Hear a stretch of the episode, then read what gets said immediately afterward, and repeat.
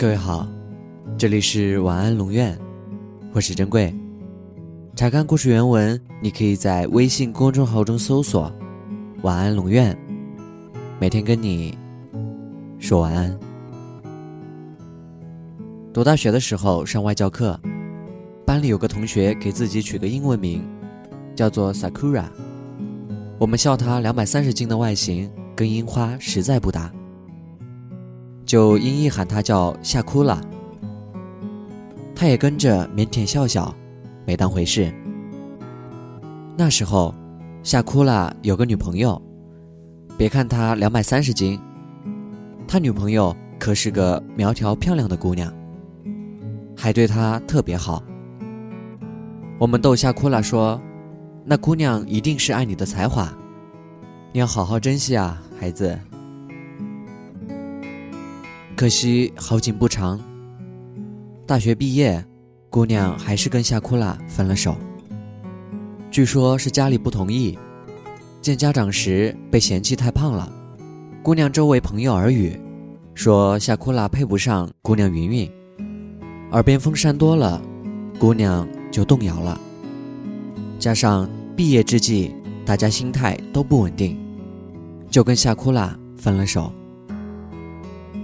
每个胖子心里多少有一点自卑，这是夏库拉分手之后跟我们说过的一句话。后来毕业半年，他没有找工作，而是每天往健身房跑。别人都在那儿练肱二头肌的，夏库拉去了就是跑步。两百三十斤的大胖子在跑步机上，刚开始根本就跑不动，跑几分钟。就喘得不行，别人看他都跟看笑话似的。吓哭了也毫不在意，跑不动，那就用走的，走走，再慢慢一点点跑起来。就这样，每天坚持十公里，不吃晚饭，自己上网查减肥食谱，什么水煮青菜、水煮鸡胸的，综合试着。来找到最适合自己的。真正减过肥的人，都知道那段日子是极其痛苦和不堪回首的。就这样，不到一年，夏库拉整整减掉了一百斤，整个人都变了一个样，从夏库拉变回了 Sakura。再见 Sakura 时，我打趣问他：“这你前女友看到了？”该作何感想？放弃了一只潜力股。Sakura 说了一段让我感触很深的话。当初我们在一起时，我两百三十斤，他能跟我在一起，我不知道交了多大的运气。可那时候我总觉得，他要为我忍受很多。别人男朋友都是又高又帅，她男朋友却矮穷矬。流言蜚语听多了，即使他说他不在意，我也挺不好受的。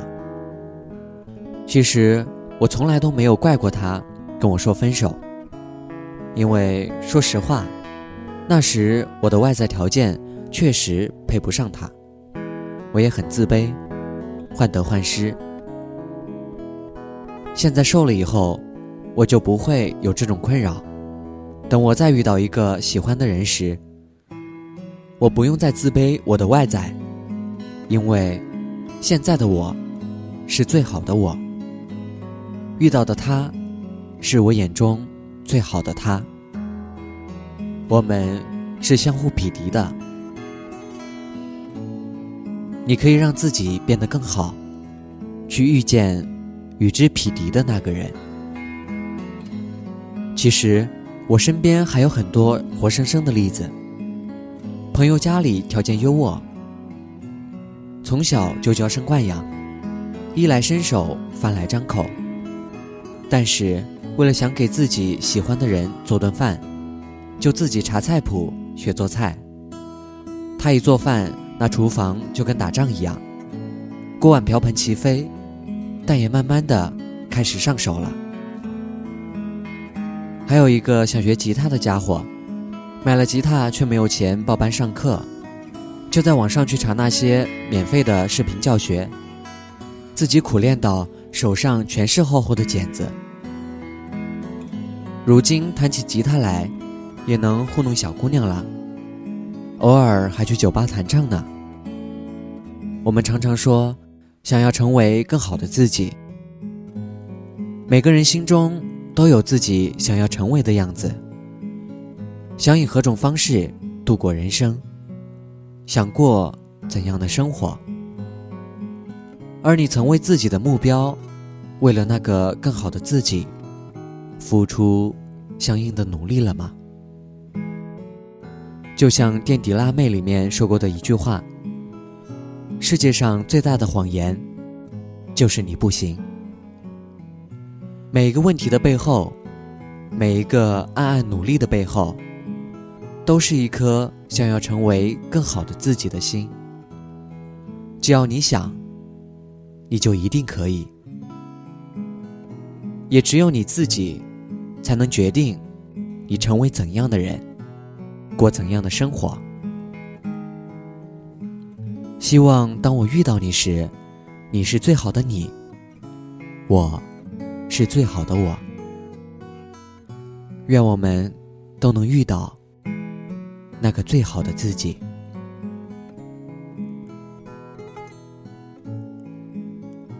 晚安。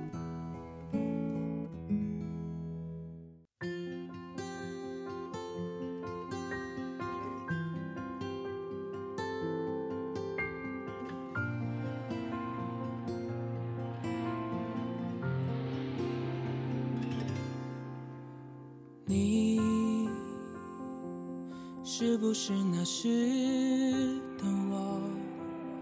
那时我也没想过会不再联络。你总是说青春从不曾永远，我真的以为用不完时间。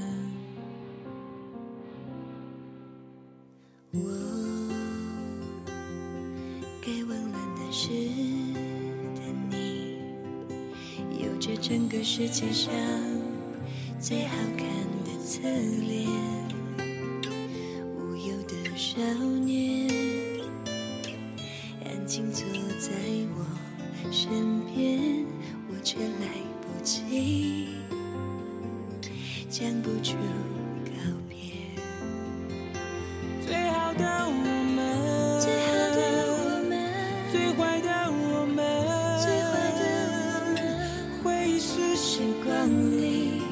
带着温暖的雨季，最好忘了吧，最好忘了吧。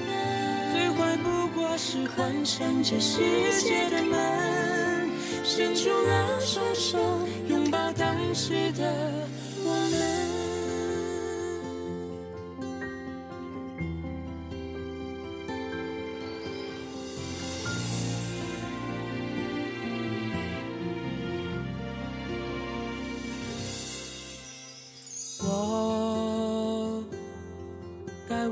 那时的你，有着整个世界上最好看的侧脸。无忧的少年，安静坐在我身边，我却来不及讲不出告别。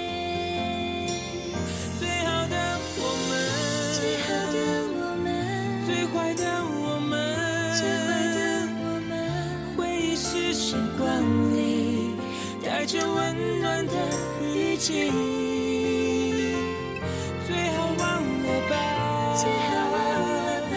最坏不过是关上这世界的门，伸出了双手，拥抱当时的我们。最好忘了吧，最好忘了吧。怀不过是关上这世界的门。伸出了双手，却不再回头。